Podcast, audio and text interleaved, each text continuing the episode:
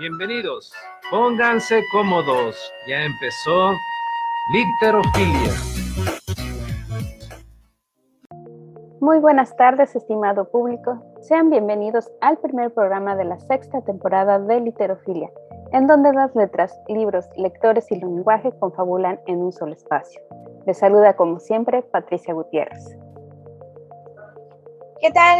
Y yo soy Lili, la contadora de cuentas, que en este, en este programa voy a cubrir a nuestra compañera Alina Navarrete. Pero bueno, saludamos a todo el público que nos ve y escucha por la frecuencia de Radio Hipócrates de la Universidad de Hipócrates y por el colectivo de promoción y difusión cultural Acapulco Cultura. Literofilia es un programa de difusión y promoción literaria que forma parte del programa institucional de fomento a la lectura de la Vicerrectoría Académica de la Universidad de Hipócrates y es coproducido por el colectivo Acapulco Cultural. Los invitamos a que se queden con nosotros durante esta transmisión para que escuchen la entrevista que junto con mis compañeras le haremos al poeta guerrerense Jesús Bartolo. Pero antes, como es tradición, y aprovechando que está aquí conmigo Lili, la contadora de cuentos, nos va a compartir su recomendación de lectura. Saludos Lili, bienvenida a esta sexta temporada, bueno, nuestro segundo programa de esta sexta temporada, qué gusto volver a verte. Cuéntanos qué lectura nos vas a recomendar. ¿Qué tal chicos, estimados radioescuchas? Quiero recomendarles en esta semana muy en especial a uno de nuestros grandes escritores guerrerenses, y el día de hoy, esta semana, le toca a Federico Vite con este premio que es colección María, bueno, el libro de premio de la colección María Luisa Ocampo y se titula Cinco maneras de incendiarse. Este es una pequeña colección de cuentos, son cuentos muy cortos y realmente son 60 páginas lo que pueden leer, realmente es muy una lectura muy rápida, en un día podrían leer fácilmente todo este libro. Son seis cuentos y se titulan de la siguiente manera. El primero, Santa Lucía. El segundo, ¿Por qué las nenas aman a López? El tercero, Habitación Prohibida. Cuarto, El soundtrack del adiós. Pasaje nocturno y lecciones de música disco. Todos estos cuentos nos adentran o nos narran principalmente eh, las calles o alguna parte de nuestro querido puerto. Por ejemplo, mi favorito fue el primero, el de Santa Lucía. Eh, ahí nos, nos narra eh, cómo un, su personaje principal, que ya no, ya no recuerdo su nombre, Rogelio, Rogelio, lo siento, son muchos personajes principales. El de Santa Lucía, que su personaje se llama Rogelio, se había ido de la ciudad, se había ido del puerto, se había ido a Puebla a buscar, él es músico, así es que fue a buscar la vida, por así decirlo. Y, y regresa al puerto porque su abuelita está enferma, al parecer, y perdió, se le fueron, como dicen comúnmente, se fueron las cabras al monte entonces él regresa, pero nuestro gran querido escritor Federico Vite narra, lo que me gustó de, este cuento es que narra, va narrando eh, en la bahía de Santa Lucía, cómo se veía el puerto, cómo está el hospital, te va llevando de la mano, literalmente, tú eres, en este cuento, tú eres Rogelio, tú estás reviviendo todo lo, y si tú vives aquí en el puerto, lo estás viendo, lo, lo, ves con su narrativa. Si no eres del puerto, créeme que a través de estas escrituras lo vas a conocer a la perfección. Es más, si te puedes, vas a oler el agua salada porque te lo dice. Entonces creo que es maravilloso. Su escritura es ávida, es muy descriptiva. Es, mm, me ha sorprendido realmente y eso hace que la lectura sea muy muy fácil de leer. Entonces, dentro de los siguientes cuentos podemos encontrar una historia un poco perturbadora, la de la segunda, eh, ¿por qué las nenas aman a López? Esas se las voy a dejar a ustedes. A mí me, me dio cosita. Eh, eh, son temas fuertes y hasta ahí lo dejo. Entonces, habitación propia y el, el, soundtrack del adiós. Mm, bueno, la habitación propia es como más que este, toma, toca temas que son muy mexicanos, por así decirlo, como es la brujería, como es la lectura de cartas, y que ahorita está explotando cierta cadena de televisión que no voy a decir su nombre, pero que sí, porque nosotros como mexicanos somos así, buscamos eh, si no es lo de cultura de religión, su contraparte que es este la hechicería, la brujería y aquí mismo como lo dice el demonio, el demonio.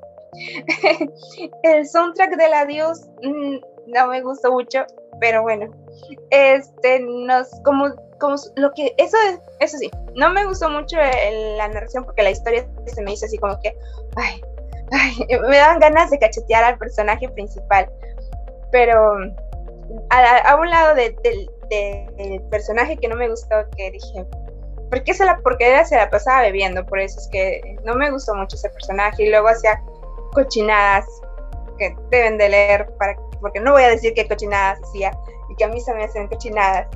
Pero bueno, lo que me gustó, eh, y no solo esa, sino que en varios de sus cuentos son las canciones.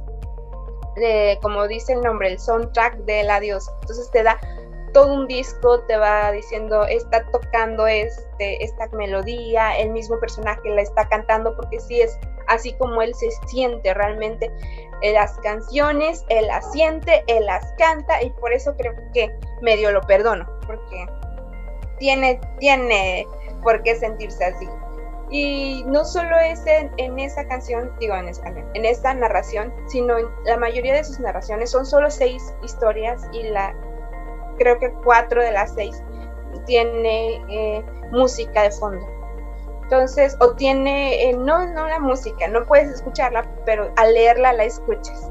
Por ejemplo, la de Acapulco tiene la de la acapulqueña y, la de las, perdón, la de la bahía de Santa Lucía, la narración, la primera, la que me gustó muchísimo, tiene la canción de la acapulqueña. Entonces tú incluso hasta le estás cantando, la lees y la estás cantando.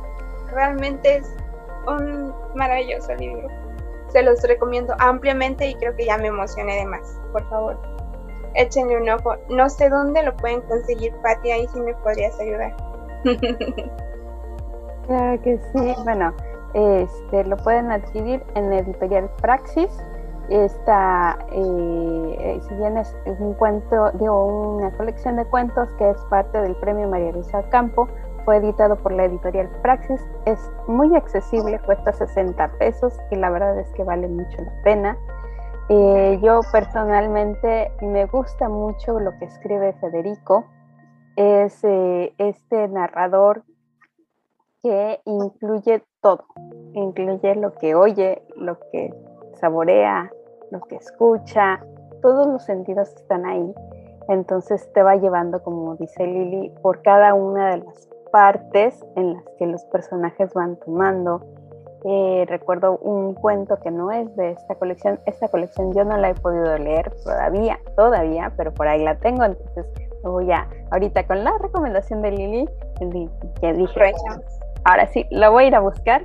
Este, eh, de otro cuento, él habla de que el personaje toma un refresco de toronja muy famoso, con una letra S al principio pero además cuando lo está describiendo no te dice, es que me tomé tal refresco. No, te dice la sensación de las burbujas, del sabor, que si es amargo, que si se siente en la lengua, etcétera. Entonces es una de las cosas que tiene él, tiene esta habilidad de describir las cosas de tal manera que las puedes percibir. Y es una característica que no todos los narradores tienen y que es muy muy importante esto, hay incluso narradores que conozco que en realidad la historia es lo de menos, la forma en que lo cuentan es el cuento. Entonces, eh, tiene eso, también tiene esta parte en la cual a través de lo que describe está describiendo al personaje y eso también es una habilidad muy eh, característica de Federico, pero también muy específica. No todos los narradores lo logran hacer con esta efectividad. Y bueno, pues este, yo siempre recomendaré a Federico Vite, ya se dieron cuenta que me encanta leerlo, pero eh, fan, dice. soy fan, modo, ya lo sabe, entonces este se puede, lo pueden leer en este formato. También hace unos años hicieron una reedición con todos los premios de María Luisa Campo. Estos son más difíciles de conseguir, creo que nada más se regalaron. Mm, creo que no los vendieron o al menos no los encontré en la plataforma de la editorial, pero se pueden, este, e, e, el libro solo sí pueden conseguirlo ahí con la editorial Praxis. Ese sí, tienen que comprarlo, porque no hay por ahí. Es curioso que no haya llegado a la red alguien como él, pero bueno, eso es algo bien importante. Compren, porque nuestros escritores. Ah, para, apuntar ya como último corolario, eh, Federico Vite acaba de ser seleccionado por parte del Sistema Nacional de Creadores, que es un apoyo económico que les dan a los artistas para que desarrollen este, proyectos dentro de su disciplina. Entonces, creo que vamos a tener algunos proyectos más de él en puerta. Ojalá. Tenemos Federico para mucho tiempo. Yes.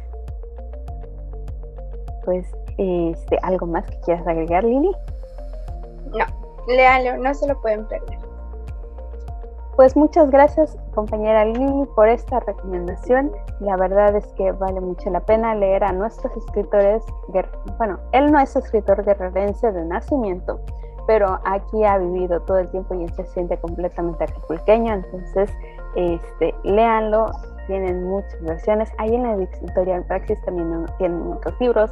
En la editorial Cuadrillo pueden ver otras, sino en Educal está este libro que se ha editado varias veces, que es Fisuras en el continente literario, fue uno de sus primeros libros y que le valió eh, ciertos detractores, pero que es muy bueno y se van a reír mucho.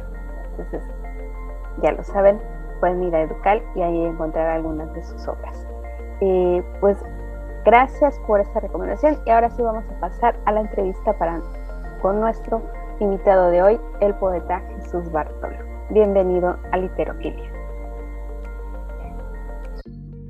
Estimados amigos, les comento que el poeta Jesús Bartolo es originario de Atoyac de Álvarez Guerrero. Ha publicado los libros de poemas Los árboles duermen de noche, Poemas para besar una espalda, Cachimbo, de editorial Tinta de Alcatraz, de la UAM, El Responso del Gato, del Centro Toluqueño de Escritores, No es el viento el que disfrazado viene, de coedición Instituto Mexiquense de Cultura, el Centro Toluqueño de Escritores, del Ayuntamiento de Acapulco, Estar de vuelta del Instituto Mexiquense de, de Cultura 2005, Aviso de ocasión, la trucha huevona, diente de león, los sellos de Biblioteca Mexiquense del Bicentenario. En la cadencia de los pies, la tarántula dormida, basalto, la hoja murmurante, la iconografía de un duelo 2012, editorial literal Conaculta, calle Agustín Ramírez 2013, ediciones Diablura, una vaca tengo de editorial Los 400, Lloverse mientras llueve, Memoria de nuestro polvo, el Fondo Editorial del Estado de México. En las lágrimas de la abuela nunca retoñó un paquidermo de la OAM y ha obtenido el Premio Estatal de Poesía del Centro Toluqueño de Escritores en el 2000, el Premio Estatal de Poesía María Luisa Ocampo en el 2004 y la beca del FOCAEM del 2003, así como la del FOGAE del 2006 y 2008. Obtuvo el tercer lugar en el Premio Internacional de Poesía Bicentenario Sor Juana Inés de la Cruz el 2009. Es Premio Nacional de Poesía Mérida 2012. En segunda mención en el Premio Internacional de Poesía Gilberto Owen 2015. Premio Nacional de Poesía Germán Liz Arzubide, perdón, voy de nuevo. Premio Nacional de Poesía Germán Litz Arzubide 2018 de Poesía Experimental, Premio Nacional de Poesía José Carlos Becerra 2020. Como pueden ver, es un excelente poeta. Bienvenido a Literofilia, Jesús. ¿Qué tal? ¿Cómo estás? ¿Qué tal? Muchas gracias por la invitación. Este, pues aquí estamos. al contrario. Seguimos vivos, eso es lo que importa, dice. Eso es lo que importa después de, del temblor de ayer, ¿no? Sí.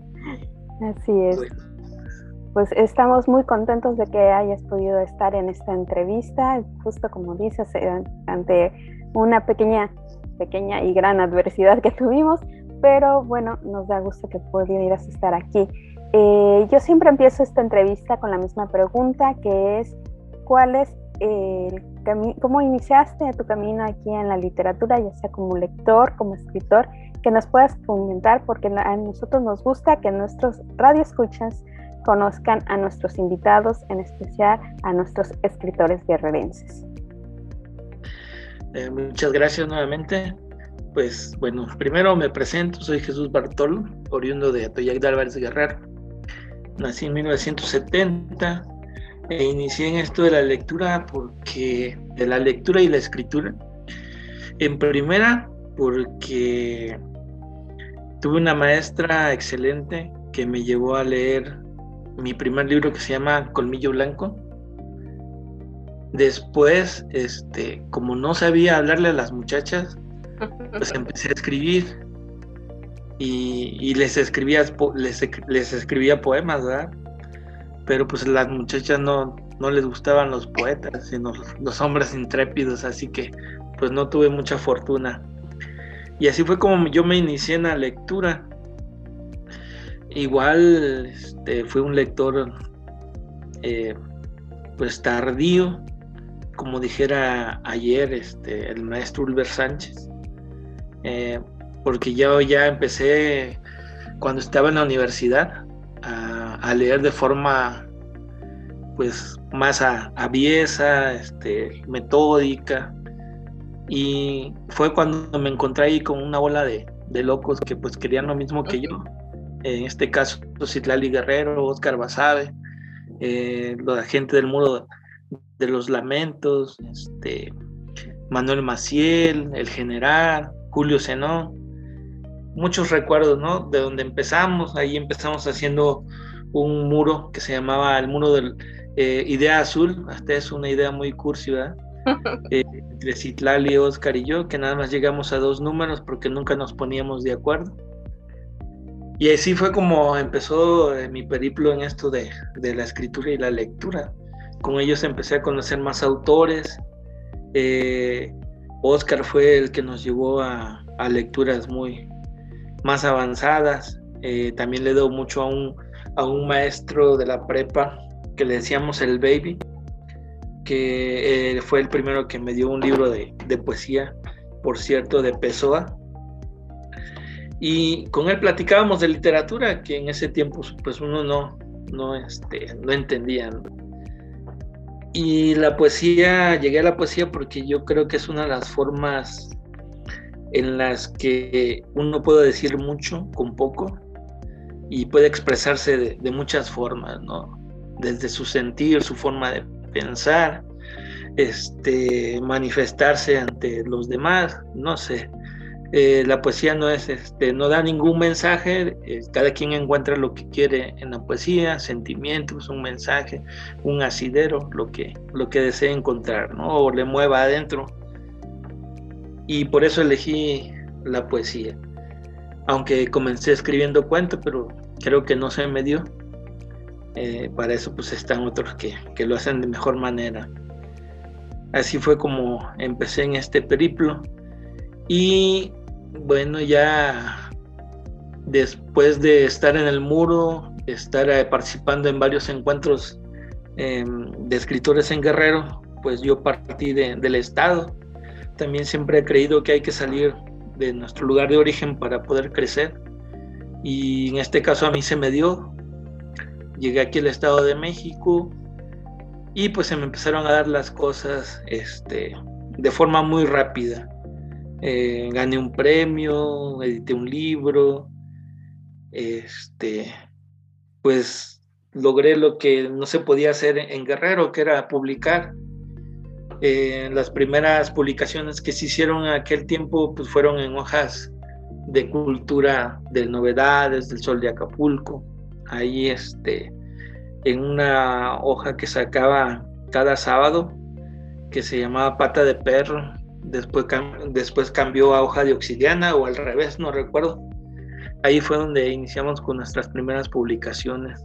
Y ha sido un camino largo. Y esto de la, de la escritura de la poesía, pues es algo así como un maratón, ¿no? En el que hay que mantener el paso, mantener el ritmo, leer mucho sobre todo, observar mucho, eh, escuchar mucho para que uno pueda atrapar todo eso y transmitirlo a través de, sus escritos. Así, así es como empezamos todo este rollo de la poesía. Qué bien, que me dice que inició, es un lector tardío. Entonces, eh, ¿qué era lo que estaba o qué buscaba estudiar antes? ¿O siempre fue su, su meta, siempre fue estudiar literatura? ¿O cuando era pequeño como que le interesaba más eh, la arquitectura como al, invitado anterior o tenía otro, algo más en mente?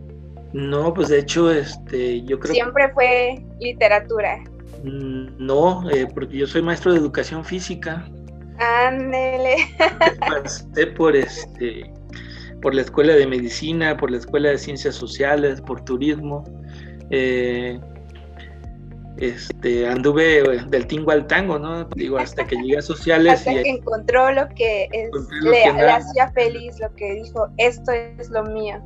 Sí, pues eh, cuando te encuentras con alguien que dice, este, pues esto me hace feliz y logras entender eso, pues fue cuando dije, pues yo quiero esto, aunque necesito una carrera para, para poder mantenerme, porque de la escritura, pues, no se vive aquí en este país, ¿no? Sí, la La escritura te da muchas satisfacciones, pues también me ha permitido viajar, me ha permitido conocer a mis escritores favoritos, eh, a conocer mucha gente, visitar lugares, salir del país.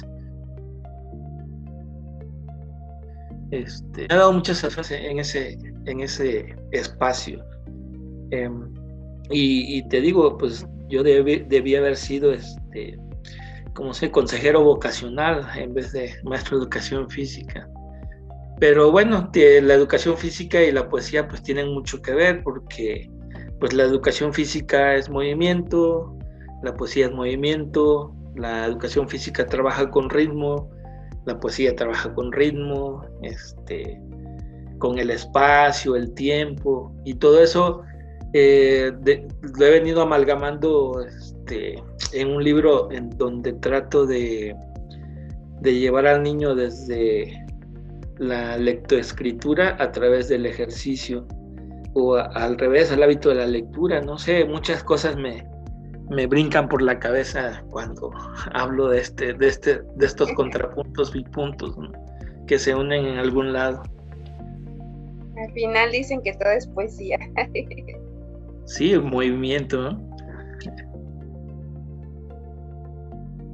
Perdón, claro que sí, pues la poesía está en todos lados, no nada más es un asunto que va escrito, la verdad es que si sabemos observar, pues podemos encontrarla más allá de, eh, de, los libros y mucho más, eh, o sea, es la vida misma, ya lo hemos platicado con otros compañeros escritores.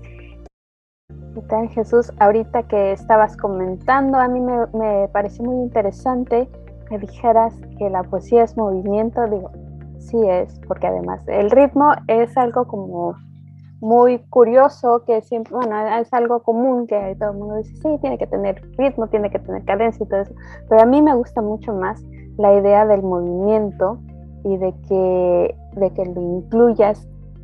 ¿Qué crees? ¿Crees que esta parte eh, eh, pedagógica ha formado una parte importante a la hora de crear este, tus poemas? o ha sido algo que has ido descubriendo poco a poco y que te ha llevado a crecer? Pues yo creo que me ha ayudado mucho en el sentido de que eh, los niños tienen esa capacidad de, sorprenderse, ¿no? De crear, de ser este, espontáneos, intuitivos, eh, te sorprenden. Yo creo que en su lenguaje eh, corporal hay mucha poesía, este, a veces cuando están platicando, eh, pues dicen cada cosa que uno si sabe escuchar, pues logra captar eso. Eh, para mí ha sido dar clases, cuando daba clases, pues una gran enseñanza porque esa capacidad de asombro es la que también me ha permitido a mí este, asombrarme, asombrarme con el mundo, con las pequeñas cosas, con esas cosas que a veces no vemos y están ahí. Eh, ya lo decía Malcolm Lowry en uno de sus poemas, ¿no? Cuando pasa uno por la y ve una piedra allí, pues es una piedra, pero cuando estás lejos de esa piedra, pues empiezas a recordar sus formas, sus, sus olores, sus colores, les ves, le, ves otro asunto a, la piedra. Eh, y a mí, para, para mí lo pedagógico en ese sentido, pues fue un descubrimiento y saber que, que, había una transversalidad entre la poesía y el movimiento este, corporal, ¿no? Pues ya vemos, ahí está la danza, este, eh, pues distintos movimientos, le das a un niño una pelota y saca cada movimiento eh, o crea cada, cada este, jugada con esa pelota, no solo de fútbol, sino de otras formas y te diviertes, ves toda esa libertad en el niño y, eso intentas aplicarlo no solo a tu escritura, a la vida, este, a, llevarla más de una forma más ligera, ¿no? Porque un niño es así, ligero, eh, no le preocupan muchas cosas, vive, ríe, si quiere llorar, llora, si quiere brincar, brinca. Eh, no, no, no lo detiene, este, pues ni, las reglas este, que nosotros generamos y él es así, libre. Y sí, ha impactado mucho en, mi forma de, escribir, de percibir el mundo en ese sentido. Porque también a través de ellos descubres eh, cuando están tristes, este, cuando tienen un problema, cuando no han comido, etcétera, miles, miles de cosas que también los maestros como entes sociales hemos dejado de, observar en los niños y nos preocupamos más por los asuntos este, de las matemáticas, el español y nos olvidamos que lo emocional es la parte fundamental del ser humano. ahorita pues que está muy en boga eh, el asunto socioemocional en, en, las escuelas. Eso lo, ya ellos ya lo, lo venían este, pues ejerciendo sin que nosotros lo, lo, practicáramos pedagógicamente. Eh, pues ellos son una, una escuela donde se debe aprender muchas cosas. Si nos permites Jesús, vamos a hacer una breve pausa y regresamos enseguida. Esto es Literofilia y estamos charlando con el poeta guerrerense Jesús Bartolo. Regresamos en un momento. Estamos de regreso en Literofilia, donde letras, libros, lectores y lenguaje confabulan en un solo espacio. Y estamos charlando con este gran poeta guerrerense Jesús Bartolo. Sí, definitivamente son estas, estos maestros que nos hacen recordar en realidad lo que es lo que es bueno y lo que no, y lo que, lo que es natural en nosotros. Sí, sí, sí ahorita que también decías, bueno, tienes esta parte pedagógica, pero también tienes tus lecturas. ¿Crees que hay algún autor, algún escritor, sea de, poesía, de novela, de, porque nos ha tocado que a veces son escritores de poesía y nos dicen de cosas de novelas, etcétera, que haya influido, que te haya marcado algo o que te haya impulsado a explorar algún tema que quisieras compartirnos? Pues yo creo que influencias hay de, todos lados, eh, pero un libro así que a mí me llevó a, este, querer ser escritor, que no necesariamente era poesía, este, fue el libro del Principito, este, que pues te va, te va enseñando muchas cosas, te va diciendo que, la vida no es tan complicada, ¿no? Lo que, lo que la complicamos somos los adultos, porque dejamos de ser niños. Entonces, en este pequeño libro creo que hay resumidas muchas lecciones, mucha poesía también. Eh, para mí ha sido uno de los libros que, al, que siempre vuelvo cuando tengo la necesidad de, regresar a mis principios y decir, bueno, pues este, después del túnel sigue la luz, etcétera, ¿no? Muchas cosas. Cuando uno se, cae, pues se vuelve a levantar. Eh, esa metáfora de, que las rosas este, crean sus espinas también me llega mucho. Entonces, pues, independientemente de, digo, de muchos autores, pues, eh, cuando yo decidí escribir dije, pues tengo que leer primero, leer mucho, este, porque si no se fundamenta uno en las lecturas, porque uno es autodidacta, este, pues no sabe de teoría literaria, de forma, entonces todo uno lo va haciendo empíricamente, ¿no? A veces a mí me dicen, no, pues qué buen enroque hiciste, o qué de aliteración, y yo digo, ¿y eso con qué se come? O qué sé yo. Eh, no sé, a mí me sale de forma natural la imagen, la metáfora, y no me ando complicando con esa situación de hoy voy a construir una imagen. Yo creo que eso se debe, debe ser un proceso también natural, ¿no? Porque la poesía no puede ser sujeta de, parámetros, de, este, de proyectos, así como cuando dicen, no, pues voy a mandar un proyecto para hacer un libro de, este, que hable de, de un tema, ¿no?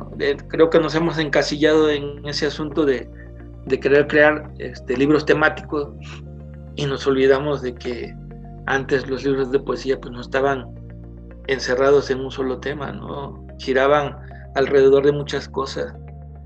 También siempre he creído que la poesía debe de contar algo, debe de contener, pues, este, como siempre he dicho, vísceras, carne, sentimientos, emoción, coraje, eh, muchísimas cosas que, que este, pues para mí son cercanas. Y pues hay poetas muy cercanos eh, de ahí de, Guerrero que, con los que yo conviví, como Ángel Carlos, Ulver, este, Charlie, eh, Toño Salinas, de los que yo he aprendido mucho, que son mis contemporáneos y, aprendí mucho cuando charlábamos, cuando compartíamos lecturas.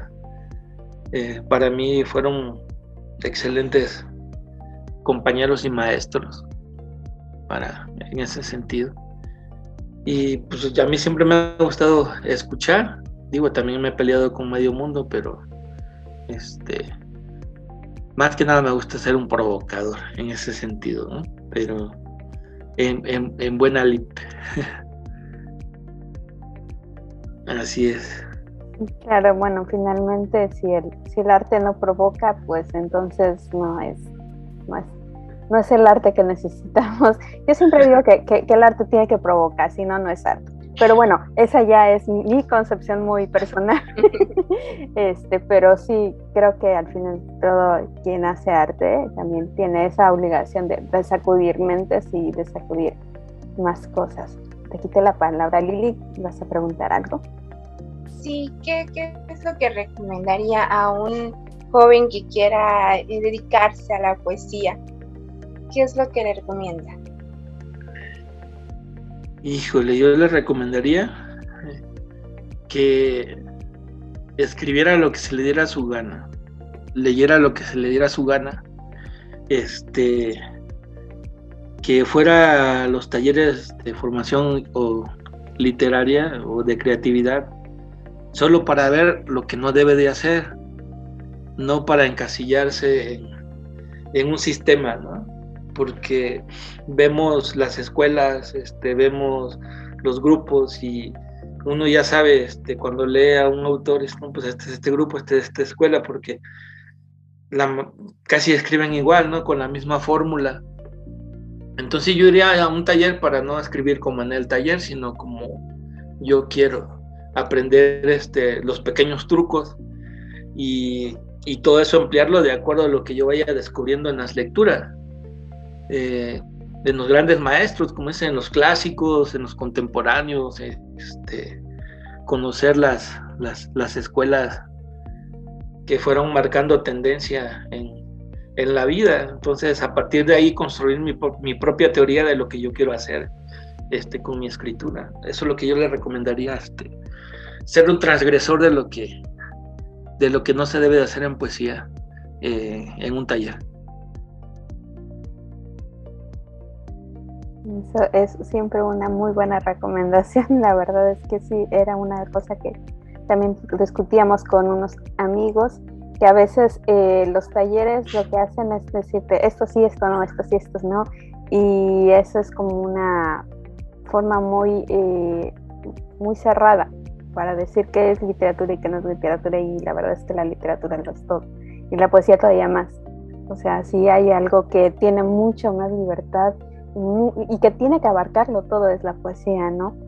Pero bueno, ahorita que estás diciendo que, tiene que llevar vísceras, que tiene que, nacer desde dentro, nosotros lo que queremos es que nuestro auditorio conozca tu propia voz, porque ya hemos escuchado lo que piensas, lo que transmites, pero la verdad es que este, eh, yo tengo la oportunidad de, de, tener fresca un par de lecturas tuyas y la verdad me parecen eh, que todo esto que estás diciendo se refleja completamente en, en, ello. Entonces quisiéramos pedirte que si puedes leernos algo para que nuestro auditorio te conozca un poquito más.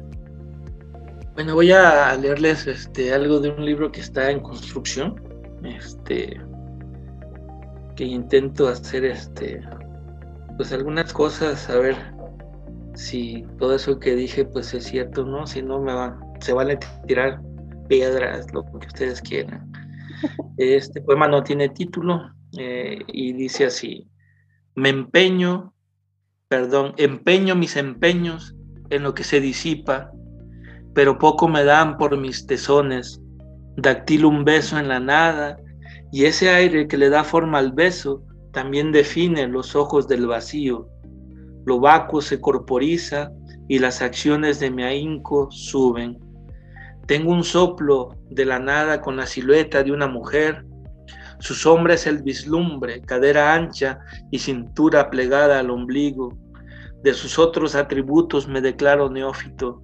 Solo veo el adeudo de mi descripción.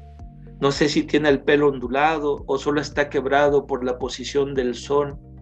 Lo que dibuja el beso no da para insistir en las pestañas del vacío o si las sombras de sus, de sus uñas se alumbran con una lámpara de sueño. Ignorante me alejo de la casa de empeño. Lo que me han dado a cambio solo es una ilusión. Los intereses son altos y los plazos precarios. El soplo desvanece al beso y la nada me devuelve al vacío que disipa su forma y me deja una deuda de por vida. Bueno, esa es parte de, este libro que estoy este, escribiendo, que aún no tiene nombre. Y, este, y algo que va por, por el mismo tenor, eh, que dice así, pepenas aquí y allá lo que puedes, vives en el débito de lo que te queda, el crédito, el crédito de tus años ha excedido tu neurosis. No ofreces una sonrisa holgada a quien te saluda, solo gruñes como si exhalaras del alma los últimos centavos de tu respiro.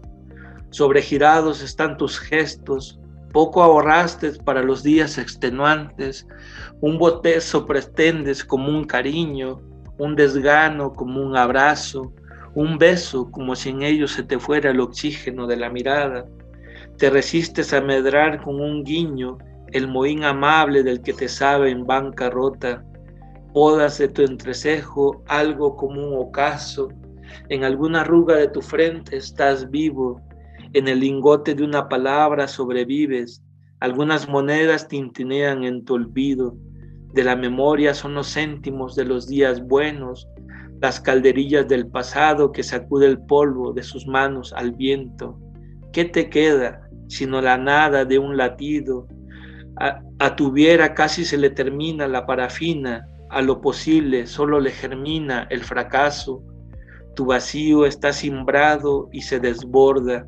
se caen sus dividendos, sus acciones van a la baja, el banco de tu cuerpo solo te cobra intereses, préstamos que habías olvidado, hipotecas insalvables. ¿Qué más rédito que hoy amaneciste, igual de agrio que ayer, insano? Tus pulmones son consecuencia de los gravámenes del cigarro, el ácido úrico, el abono no pagado que te dejó la cerveza en las articulaciones. Estos pagarés vencidos te taponan las venas, los empréstitos de la gordura te colapsan la presión arterial y te materializan esta deuda impagable con la vida. No sé si pueda leer otro. Claro que sí, puedes leer otro adelante, nosotros encantadas. Por favor, por favor. Bueno, este, este poema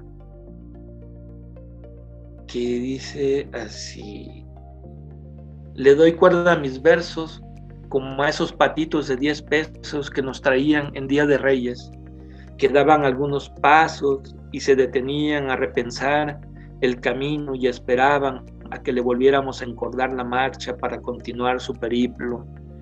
Le doy cuerda a mis versos y observo cómo la energía potencial lo desplaza de la quietud al ritmo y luego al silencio.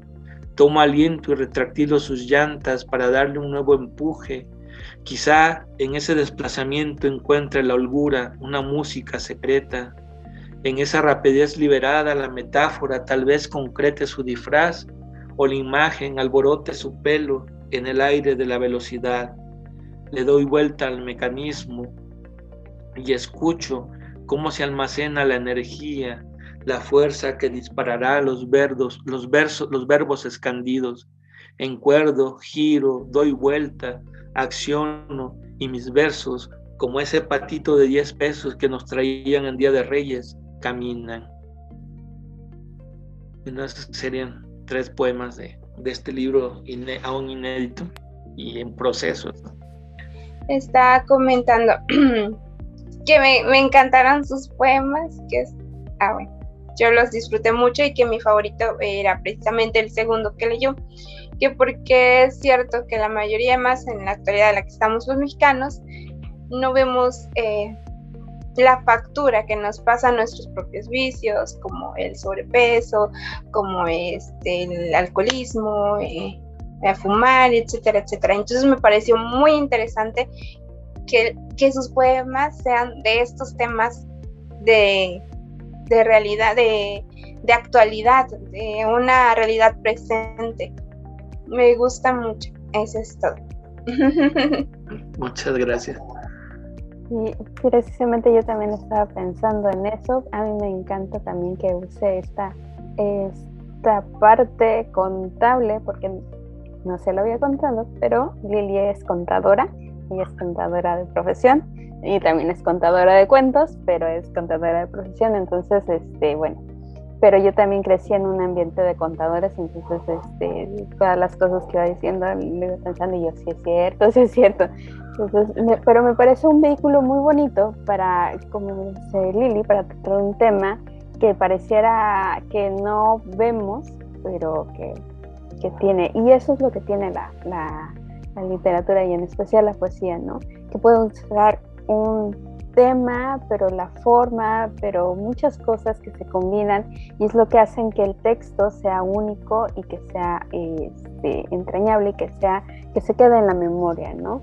A mí este, el pensar en el patito donde recuerda, se lo juro que empecé a oír el del patito que estaba caminando, entonces este, la verdad es que eso me, parece muy interesante, pero eh, lo que iba a a, comentar y, bueno, te iba a preguntar, ¿crees, eh, yo me he dado cuenta que, tiene esta forma de, eh, escribir que cualquier tema es su tema, pero cree que hay temas que uno tiene que decir estoy obligado a tratarlos no pregunto porque en, alguno encontré el tema de los desaparecidos y si bien se ha vuelto un tema que está en el ambiente, eh, alguien me decía que, teníamos que, por ejemplo, lo de Guerrero, los de Guerrero abordar en algún momento a Ayotzinapa me decía que teníamos, teníamos esa obligación.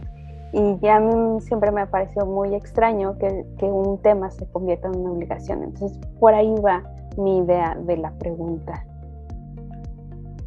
Eh, bueno, yo creo que este, eh, la violencia en general en Guerrero, este, pues es algo con lo que convivimos desde, desde siempre. Eh, la desaparición de los 43, Aguas Blancas, la guerrilla, los desaparecidos políticos. Este, mi padre es desaparecido político y, yo creo que la violencia se debe abordar desde el punto de vista que uno quiera, ¿no? No necesariamente uno debe de, estar obligado a hablar de eh, si salen tus poemas, pues qué bueno, si no, este, ¿por qué tienes que estar obligado? Ah, a lo mejor como ser humano debes de tener una postura este, en la vida. Pero este, yo creo que la poesía no, no debe de encasillarse ni, ni en ideología, ni en partidos políticos, ni ser panfletaria, etcétera, ¿no? Si le quitamos todos los etcétera, la poesía debe de ser poesía. Y nada más, si te toca poner el punto en la sal en, en, herida, pues la pusiste y qué bueno, y te manifestaste y lo hiciste de, de, una forma, pero bueno, yo creo que, que, mi postura ante la vida no debe de, de, este, de ser tu punto de partida de, tu poesía, ¿no? Hablar de tu tierra, pues qué bueno, porque bueno, yo siempre he hablado de, de, las cosas sentidas de la memoria, de las tradiciones de mi pueblo, de la violencia, este, pero no, no la encasillo en. Simple y sencillamente hablo y me manifiesto o dejo que el poema sea. Pero yo no he escrito un poema sobre los 43. Eh, digo, otros ya lo han hecho y lo han hecho de mejor manera. Este, y los he leído y me han gustado, ¿no? Ángel Carlos tiene un poemón en ese sentido y digo, ¿yo qué voy a hacer ahí si este, no me sale este, manifestarme de esa forma? Simple y sencillamente creo que estuvo mal lo que se hizo, este, la violencia genera más violencia, etcétera. Eh, es este mi forma de, pensar ese tema no encasillar la poesía en. Claro, creo que, no sé, siento desde mi perspectiva que la poesía siempre ha hablado sobre más sentimientos que ideologías, siempre se ha expresado más el sentimiento del autor y no sé, ¿qué, qué sentimiento es el que más le ha dado fruto dentro de la poesía? ¿Qué sentimiento ha explotado más usted? ¿El amor, la tristeza, eh, el recuerdo? No sé. ¿Qué sentimiento podría decirse si es lo que más emana de mí en poesía? Eh, pues aunque la memoria no es un sentimiento, yo creo que es cierto. en la memoria del pueblo este, están resumidos todos los sentimientos, ¿no? Este, y es eso lo que más ha explotado yo, la, memoria colectiva, porque en la memoria colectiva está resumido la, injusticia, la justicia, este, la pobreza, el hambre, todo eh, que ha sufrido ese, ese, ese, gran pueblo que es nuestro estado. Eh, yo lo resumo ahí. Entonces, este, pues creo que, que ha explotado todo, todo a todos lados desde la tristeza, el amor, el desamor, la muerte, que son los, grandes temas de los que todos los poetas hablan. Y pues ya depende de cómo los, los vaya moldeando uno y les vaya dando sustancia en los poemas.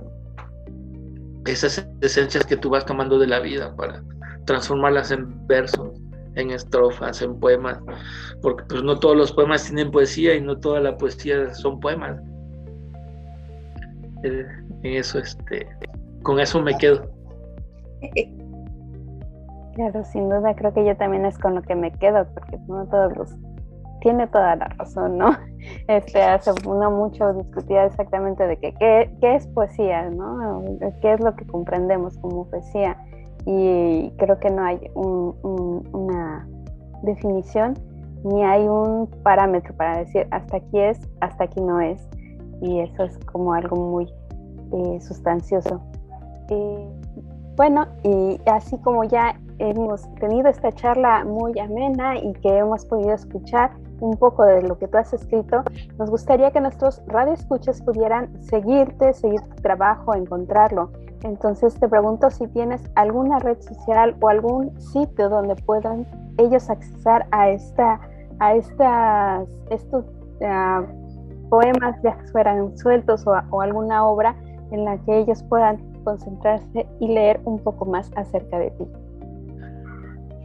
Bueno, sí, este, digo, tengo una, una cuenta en Facebook como Dilón Buen Rostro. Ahí pueden este, encontrar algunos poemas que he ido posteando. Este, también pueden encontrar una carpetita con seis libros míos, seis o cinco libros. Eh, también pueden encontrar mi trabajo en la página de Flecha Roja. Ahí están subidos otros cinco libros eh, manual para bajar de peso, este, eh, memoria de nuestro polvo y, otros libros que ahorita no, no recuerdo. Eh, los pueden bajar de ahí, en Archivo Garrobo pueden bajar una vaca tengo, que está casi completa.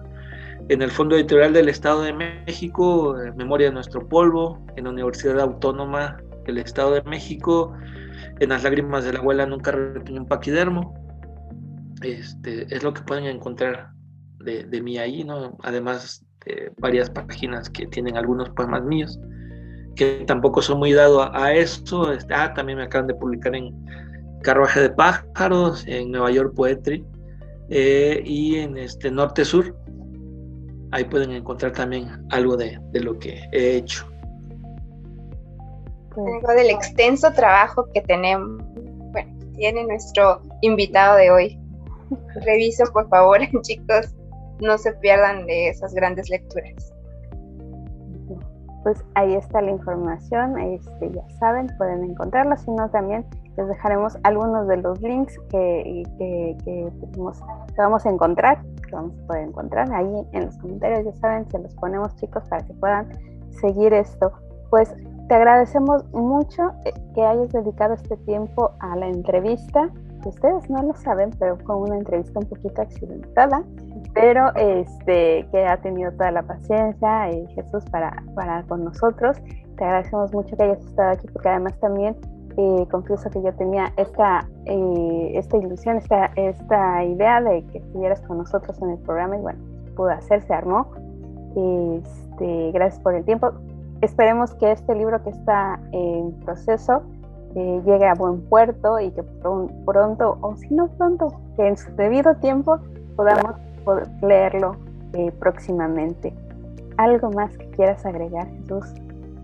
No, pues simple y sencillamente que pues lean, ¿no? Desde un cuento, una revista de amor, noticias, yo leía Alarma, Alarde, este, Lágrimas y Risas, eh, cuando yo me enfado de la literatura, pues agarro una, una revista como TV Novelas, aunque no lo estoy haciendo este, eh, aquí, este, ¿cómo se dice? ¿Cómo se Pues promoción.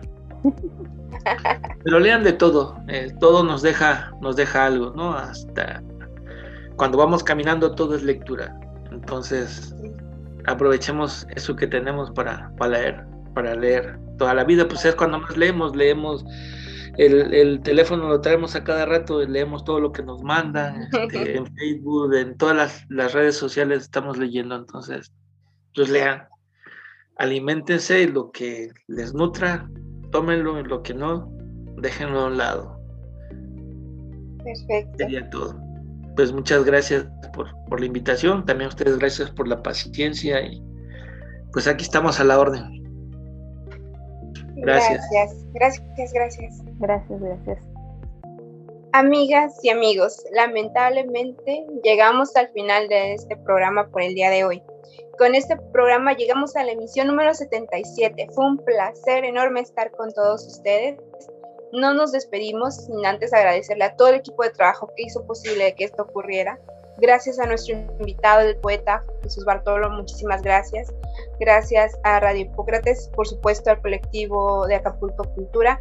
a mi compañera que está ausente, Alina, y nos vemos, Patti, nos vamos. Nos vemos, Lili. También gracias a ti por la recomendación de lectura. Pero antes los invito a que nos sigan en la página oficial de Acapulco Cultura, ya saben, el de la sillita verde.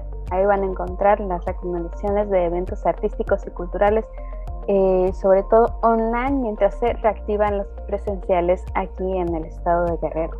También les recordamos que pueden escribirnos sus comentarios o sugerencias a los correos electrónicos radio.uhipocrates.edu.mx y también al correo acapulcoicultura.gmail.com.